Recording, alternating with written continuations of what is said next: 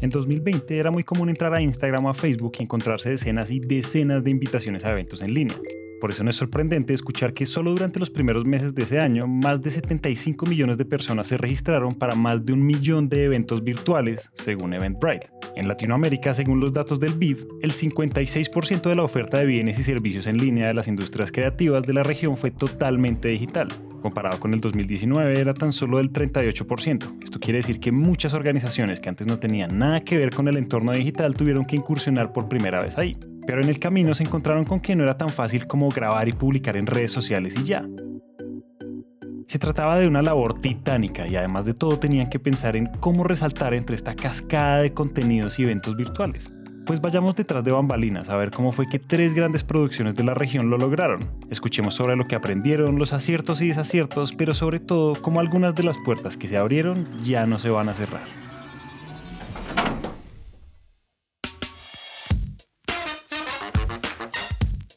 ¿Qué es lo que nunca nos han contado sobre las industrias creativas? Porque a un médico, una ingeniera o un economista les debería interesar la economía naranja y cómo nos podemos beneficiar de esta industria. Estas y otras preguntas que nadie se ha querido hacer hasta ahora las tratamos de responder en Región Naranja, una coproducción del Banco Interamericano de Desarrollo y Naranja Media. En este espacio, a través de historias de creativos latinoamericanos y caribeños, les contamos qué es lo que todavía no estamos viendo y el potencial de esta industria. Antes de comenzar, pongamos un poco de contexto. Viajemos a los primeros meses de la pandemia en 2020. Y en la Ciudad de México ya suspendieron eventos masivos. Por los eventos masivos que congreguen más de 500 personas. Antes de que se acabara el año, se habían cancelado al menos 15 eventos grandes en toda Latinoamérica. En ese ambiente comienzan a surgir las iniciativas de llevar al mundo digital los eventos cancelados. Y para nuestro episodio de hoy hablaremos primero del Cosquín Rock,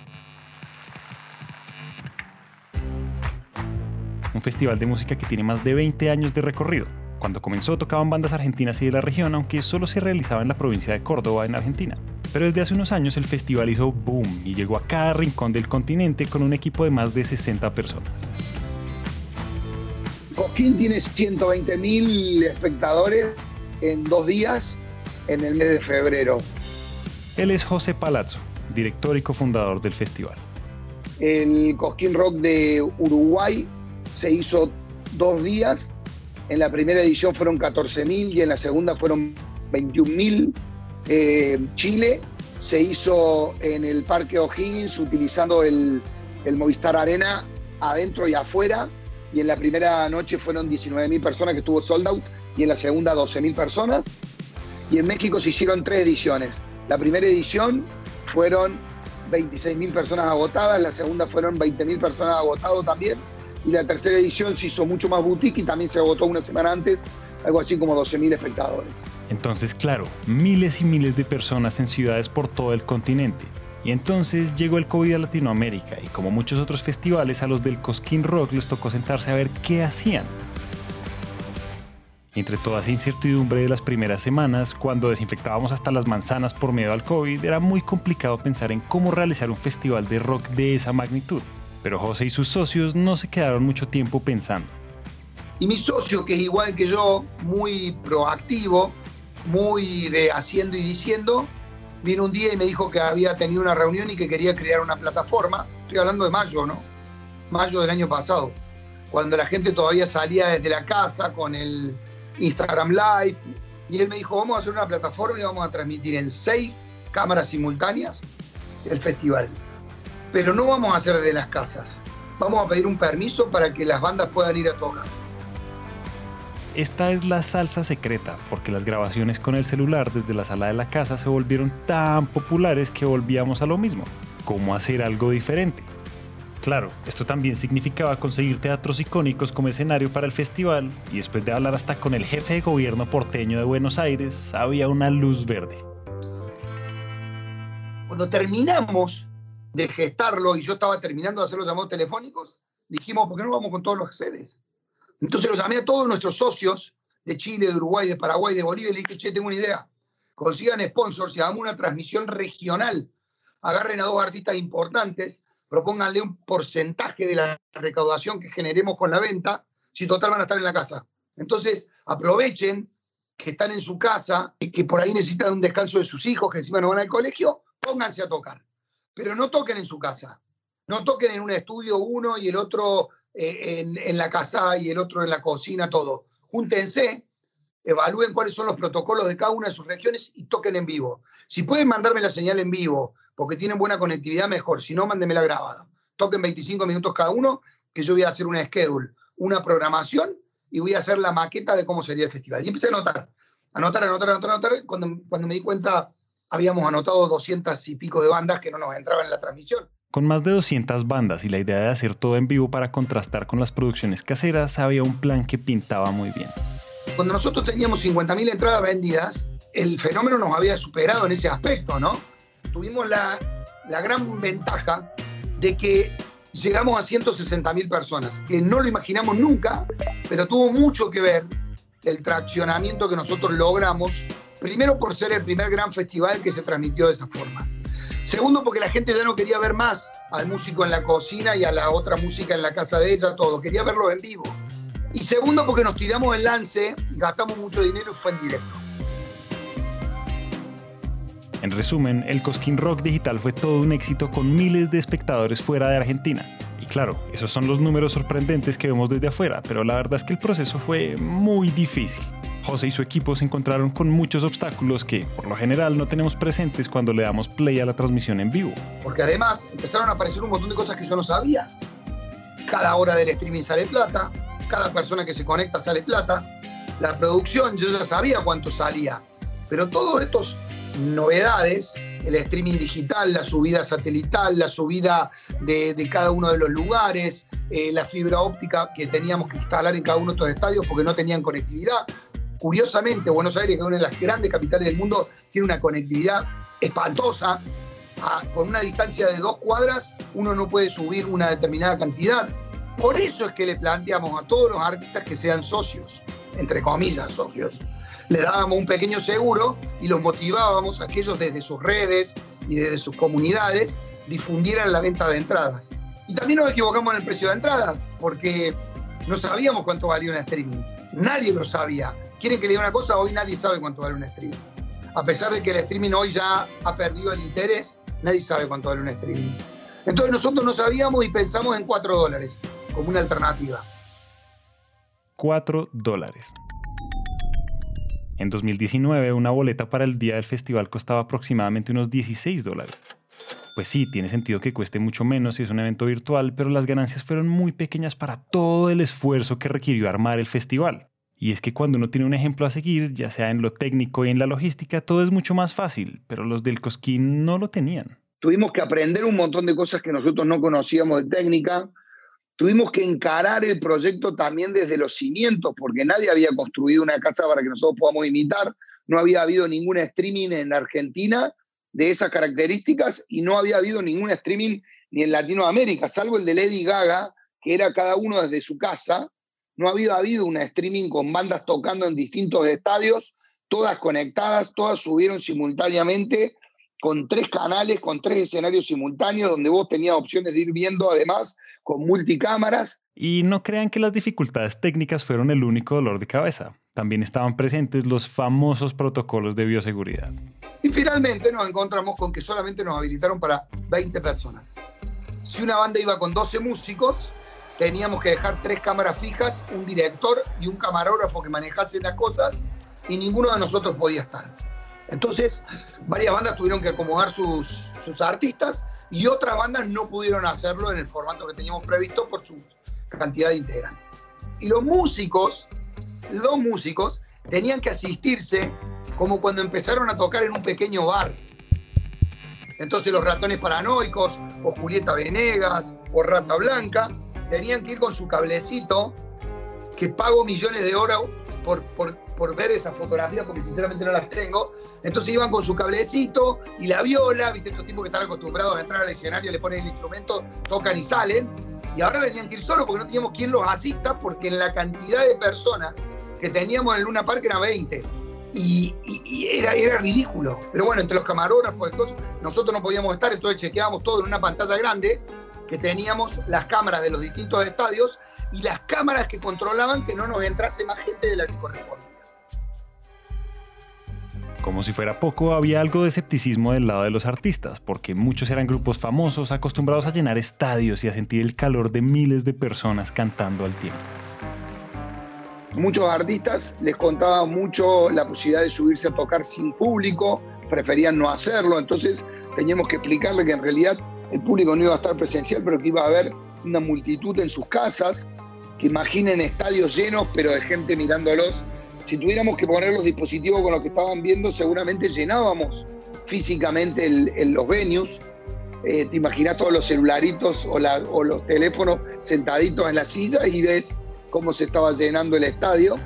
Entonces fue muy difícil porque no fue solamente una traza entre lo técnico y lo artístico, sino que también hubo que enseñar mucho, adoctrinar mucho, seducir mucho a las bandas, a los artistas de sumarse a este proyecto, porque era completamente novedoso. Ya pasados unos meses de la pandemia, cuando los picos de contagios bajaron, José y su equipo comenzaron a hacer eventos controlados, es decir, conciertos en teatros con distanciamiento social, tapabocas y restricciones de movimiento dentro de los sitios. Directamente te diría surrealista sería la palabra.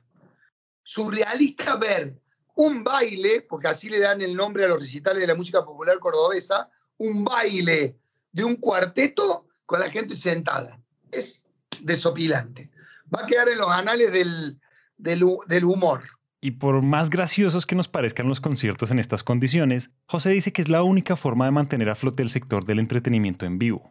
De hecho, según datos del reporte de economía creativa del BID, la mayoría de las industrias creativas de la región cree que, si las cosas siguieran igual que durante los peores meses del año pasado, con cierres y las restricciones tendrían que cerrar en menos de un año. Lo que nos dice esto es que superar los retos técnicos, logísticos, artísticos y todo lo que conlleva la adaptación es una tarea de vida o muerte, de esas de las que tenemos que agarrar el toro por los cuernos y aguantar mientras el mundo encuentra su ritmo.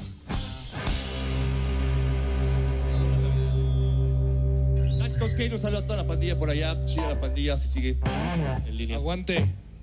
Aguante. Aguante, Cosquín. Aguante el mercado. Bienvenidos a Barranquilla. Si ahora nos vamos de Argentina hasta Colombia, en Colombia se cancelaron decenas de eventos culturales, y entre ellos uno de los más importantes para el país, el Carnaval de Barranquilla, que en el 2019 tenía unos 50.000 empleados directos e indirectos, y que en promedio genera resultados estimados en 450 mil millones de pesos.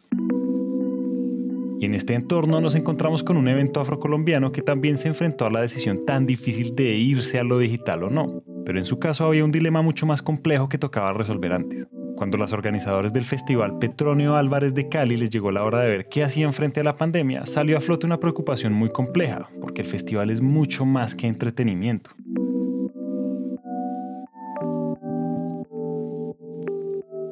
Entonces no estamos hablando de una fiesta, no estamos hablando de encontrarnos para beber y, pasarla bueno, sino que estamos hablando eh, justamente de, de un encuentro casi que familiar y de un reencuentro con las tradiciones ancestrales de la región Pacífico.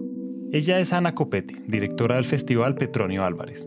Es decir, que la gente que vive el petróleo la gente que eh, disfruta del petróleo lo hace no solamente por una mera sensación física y de éxtasis, sino por una necesidad del alma, del espíritu, ¿sabes? De, encontrarse con esos suyos. Entonces, no, no era tan fácil decir, está bien, no se hace el petróleo Álvarez. Por eso todo se complicaba cuando las organizadoras comenzaban a pensar en qué hacer frente a la pandemia. No era fácil decidir de buenas a primeras no hacer el festival porque todos estos grupos de músicos, bailarines, artesanos y cocineros no podían permitirse pasar un año sin los ingresos que les deja el petróleo, sin contar los casi 100 empleados a cargo de la organización del mismo. Y si los del Cosquín Rock se encontraron con escepticismo, las organizadoras del Petronio Álvarez tuvieron que lidiar con mucha resistencia, con una sociedad llena de miedo y un país que todos los días veía los números del COVID subir y subir. Tocaba que defender ante todos los actores si se hacía el festival o no. Así que nos tocó que llenarnos de argumentos para poder defender la idea de que hacer el festival en medio de una pandemia era importante, era relevante e iba a servir también para afrontar esa situación. Entonces la solución al dilema entre salud y cultura no era la una o la otra, sino cómo el festival podía ayudar a las personas a sobrellevar un momento tan difícil y sin precedentes, en donde la salud mental fue tomando más protagonismo. Y una vez se llegó a ese consenso, comenzaron a pasar cosas nuevas que nadie se imaginaba para el equipo del Petronio. Por ejemplo, se comenzaron a sumar otras disciplinas creativas para poder realizar el festival de forma digital. Diseñadores, animadores, programadores, todo un nuevo equipo se unió a una organización que siempre había sido muy tradicional.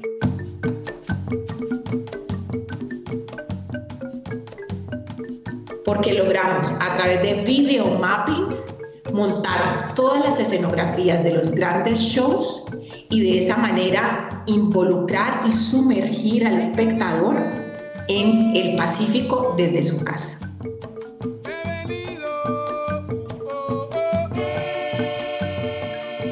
Lo que Ana llama videomapping son proyecciones de luces, animaciones, videos y fotos sobre una pared o en un escenario. En el caso del Petronio, en los distintos conciertos se pueden ver conjuntos de proyecciones de paisajes, escenas, colores y naturaleza del Pacífico.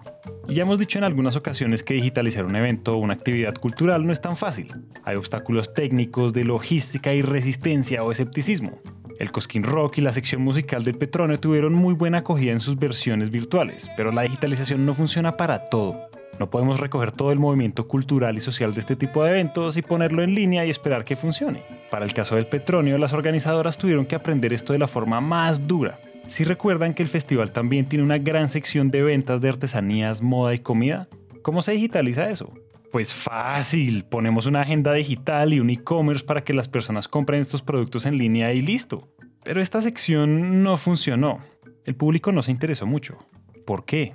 Eh, el consumidor de, estos productos quiere saber, quiere tocar y quiere saber eh, de, la voz del productor la historia de ese producto, porque sabe que no solamente se está consumiendo la comida o la bebida, sino que está consumiendo toda una forma de vida. A pesar de ese fracaso, el Petronio logró sobrevivir un año más y ahora hay otros planes para esa sección del festival que ya no serán en el entorno digital, sino que serán presenciales con las medidas de seguridad que sean necesarias. Bueno, pero el tercer evento del que les queremos contar es otro de los festivales musicales más importantes de la región, el Festival Stereo Picnic. Como muchos otros festivales, el Stereo Picnic tuvo que cancelar en 2020 su edición número 11, que tenía en carteleras bandas de talla mundial. Pero igual que con los demás eventos, cancelar fue solo el comienzo de la historia. Pues porque acá teníamos solamente dos caminos, o nos sentábamos a llorar y cerrábamos, colgábamos el cartel y volvíamos a abrir cuando se, pudiera abrir, básicamente. O lo asumíamos y veíamos veíamos para otro lado. Y en ese ver para, para otro lado, pues también ahí, ahí hay un segundo aprendizaje que a mí siempre uno de mis primeros jefes en la vida siempre me decía, Mona, no se preocupe, ocúpese. Ella es Catalina Amador, promotora senior en Páramo Presenta, la empresa creadora del Festival Stereo Picnic. Y como su audiencia no se quería quedar con las ganas de asistir al festival más importante del año en Colombia, crearon varias ideas totalmente nuevas que nacieron de la crisis. En el caso de Páramo Presenta, el desafío que trajeron estas alternativas fue tratar de seguir llevando entretenimiento de nuevas formas, pero que no se alejara de los valores de la marca. Lo primero que hicieron fue un festival virtual en alianza con UNICEF y Caracol Televisión, con escenarios de música, entrevistas y comediantes. Durante todo el 2020 hicieron cinco ediciones que recaudaron dinero para la infancia. El segundo evento que realizaron estaba enfocado en el talento colombiano que se vio muy afectado por las cuarentenas transmisión era un recinto virtual eh, muy enfocado en, en, talento nacional. Queríamos como darle la oportunidad a todas esas bandas, a todos esos artistas que habían, pues para ese entonces llevaban siete meses sin, sin tocar. Eh, pues ahí obviamente pues, se, tenía un sistema de venta de entradas, el público disfrutaba de un concierto virtual y pues eso, eso nos duró casi que un mes. En tercer lugar, no se nos puede olvidar que tuvieron que llevar al streaming su festival insignia. El Stereo Picnic se transmitió en vivo en diciembre de 2020 con solo algunos de los artistas que se tenían programados, y con algunos shows de ediciones pasadas, pero que de todas formas fue bien recibido por el público, pues asistieron unas 50.000 personas desde sus casas.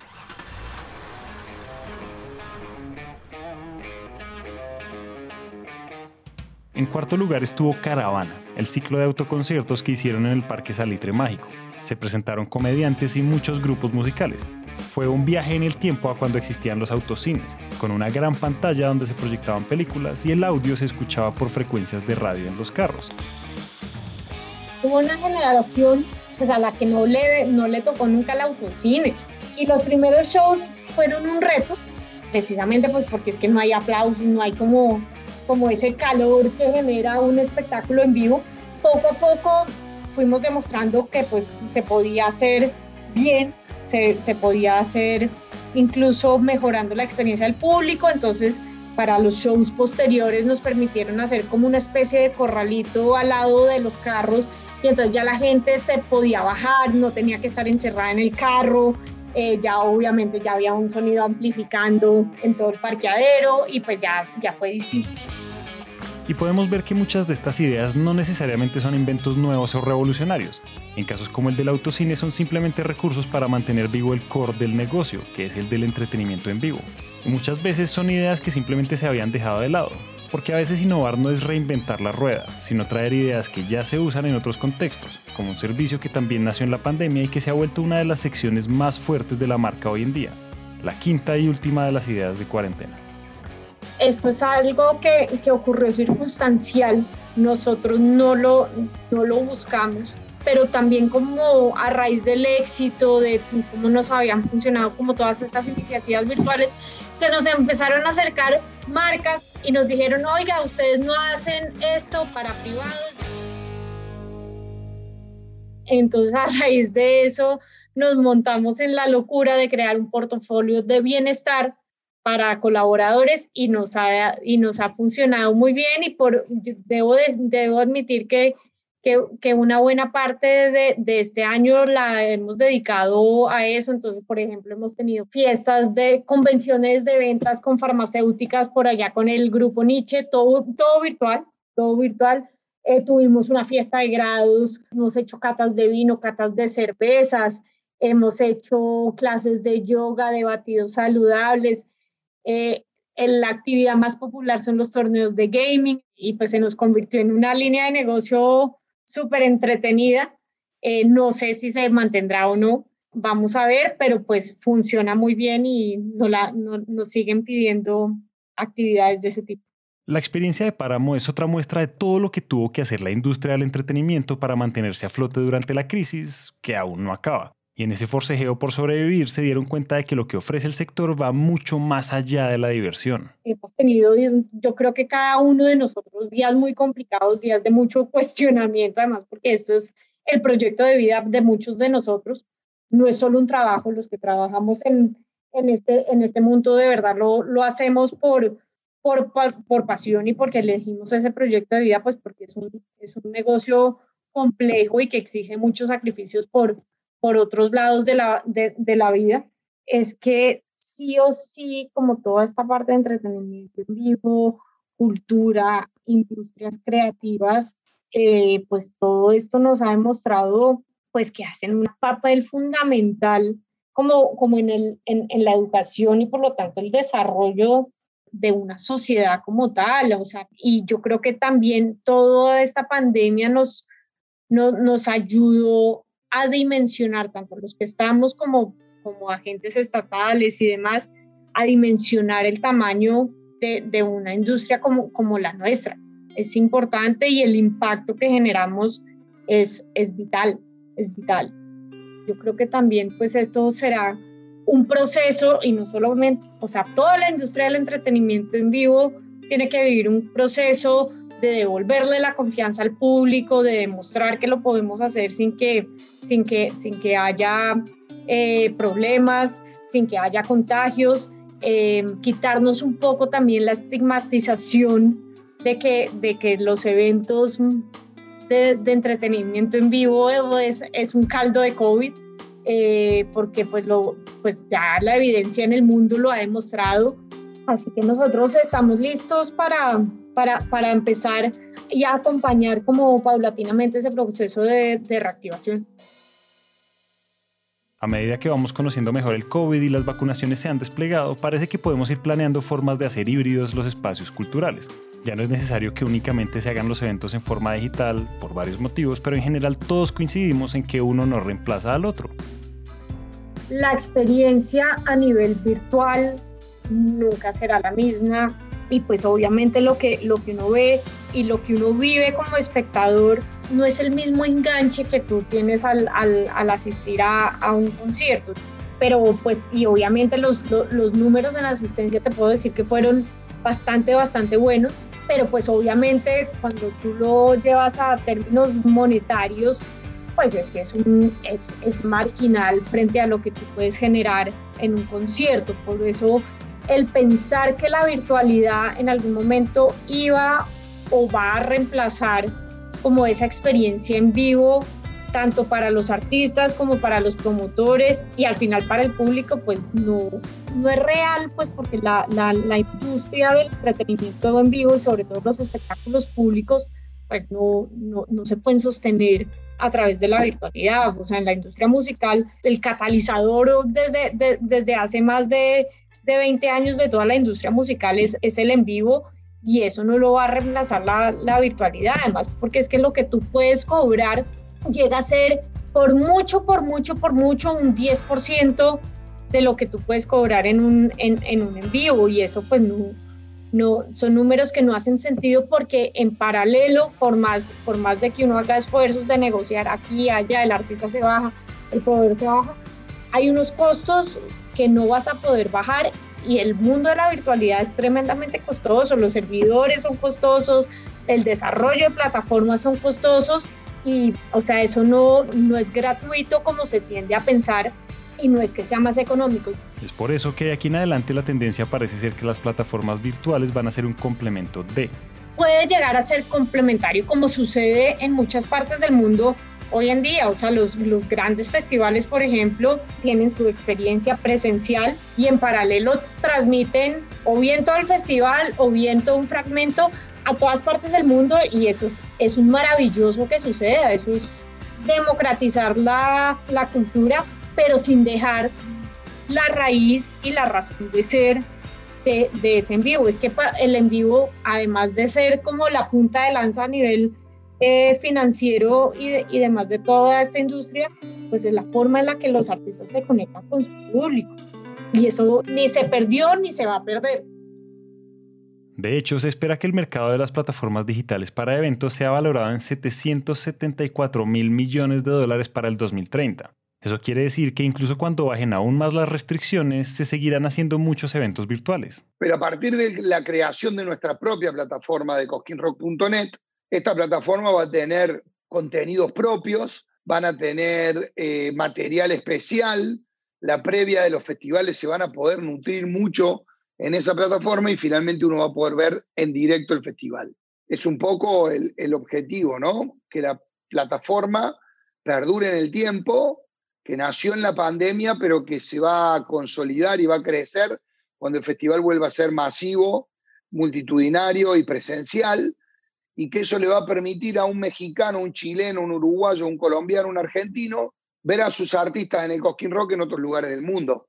Y eso es un poco la idea de esta plataforma que nosotros construimos y por qué le pusimos todos esos factores que creemos que hacen al entretenimiento desde el celular o desde la compu o desde el dispositivo que elijas para verlo si es que no pudiste viajar a Colombia o a México o a Argentina para poder ver tu festival. Para el próximo festival lo que queremos es hacer un festival híbrido en donde ese componente sí se mantenga en la presencialidad, es decir, cuidando todos los protocolos de bioseguridad, la gente pueda venir a disfrutar su plato de, de cocina tradicional del Pacífico en sitio con la cocinera ahí, pueda venir a comprar su bebida tradicional con el productor ahí, pero sí todo lo que ganamos y aprendimos en materia de digitalización de los festivales, desde el componente académico y desde el componente musical, claramente es algo que nosotros pensamos mantener porque es algo que descubrimos y que nos funciona muy bien y que pudimos llevar un Petronio Álvarez al mundo por primera vez. Realmente pudimos llevar un Petronio Álvarez al mundo y sacarlo un poco de, la, de, lo, de lo local que era. Y que lo más importante es que nosotros creemos también que la existencia simultánea de un recital transmitido en vivo, que era una experiencia que me pasaba cuando era chico. Cuando yo tenía 12 o 13 años, las radios de acá transmitían cuando venía a tocar un artista grande a Córdoba. Y nosotros lo escuchábamos por radio. Cuando venía Charlie García, yo tenía 12 años, si no había podido sacar la entrada, sintonizaba la radio y lo escuchaba en vivo a Charlie García. Entonces, ese fenómeno que se fue perdiendo con el tiempo y que ahora va a aportar, yo creo que va a volver con las plataformas de streaming como complemento de los shows presenciales. Darle la oportunidad de asistir virtualmente a un evento a miles de personas en otras partes del mundo es un gran incentivo para seguir poniendo escenarios digitales. Es una parte que le faltaba a este rompecabezas y que va a ser esencial de aquí en adelante. La pandemia nos enseñó que existe una herramienta muy importante que nosotros no habíamos tenido nunca en cuenta y que puede ser una pata del ingreso que le ayude al festival a mejorar su tecnología, sus visuales, que es el streaming. El streaming hoy se ha transformado en un ingreso mediano, por ahora, que puede destinarse a difundir el festival en tiempo real y durante el funcionamiento del festival presencial. No es solamente un ingreso de 2, de 3, de 5 dólares por persona por unos miles de personas. Es, además de eso, la posibilidad de difundir al festival en tiempo real en otros países mientras sucede. Y lo cierto es que con toda la crisis humana y económica que ha traído la pandemia, es muy claro que los organizadores de eventos tienen mucho que agradecer a estos procesos de digitalización. Fue como un aprendizaje que nunca buscaron ni esperaban tener, pero que aportó mucho al proceso de crecimiento de los tres que mencionamos acá y de cientos en toda la región. Y están todos estos chicos creativos que no conocen muy bien eh, lo que el significado emocional y, de forma de vida, pero pues que traen todas estas ideas en materia tecnológica que, que, que, funcionan perfecto, que es un maridaje perfecto, ¿no? El año pasado, como, como siempre digo, fue un maridaje perfecto entre tecnología y patrimonio.